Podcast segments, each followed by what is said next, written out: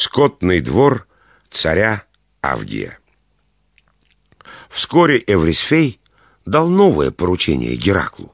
Тот должен был очистить от навоза скотный двор царя Авгия, сына лучезарного бога Гелиоса. Бог дал своему сыну огромные богатства. Особенно многочисленны были стада Авгия. Среди его стад были триста быков с белыми, как снег, ногами, двести быков были красные, как сидонский пурпур, двенадцать быков, посвященных богу Гелиусу, были белы, как лебеди, а один бык, отличавшийся необыкновенной красотой, сиял, подобно звезде. Геракл предложил Авгию очистить в один день весь его громадный скотный двор, если тот согласится отдать ему десятую часть своих стад. Авгий согласился мгновенно. Ему казалось невозможным выполнить такую работу в один день. Геракл же сломал с двух противоположных сторон стену, окружавшую скотный двор, и отвел в пролом воду двух рек — Алфея и Пенея.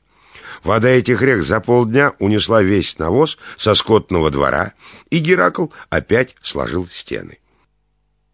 Когда герой пришел к Авгию, чтобы получить награду, то хитрый царь Авгий, узнав, что Геракл выполнял приказание Эврисфея, не захотел отдавать ему обещанные десятой части стада.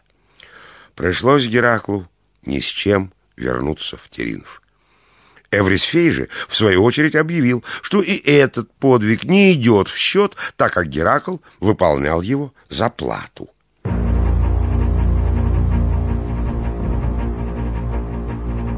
Через несколько лет отомстил великий герой Авгию, царю Элиды. Уже освободившись от службы у Эврисфея, Геракл вторгся с большим войском в Элиду, победил в кровопролитной битве Авгия и убил его своей смертоносной стрелой.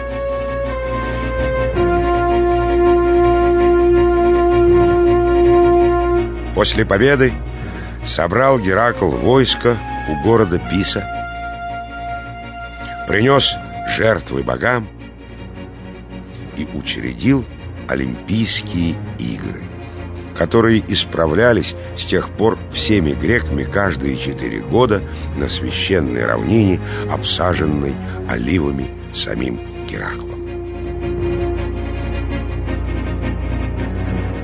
На этих древних играх проходили состязания в беге, борьбе, кулачном бою, бросании диска и копья, а также в беге колесниц.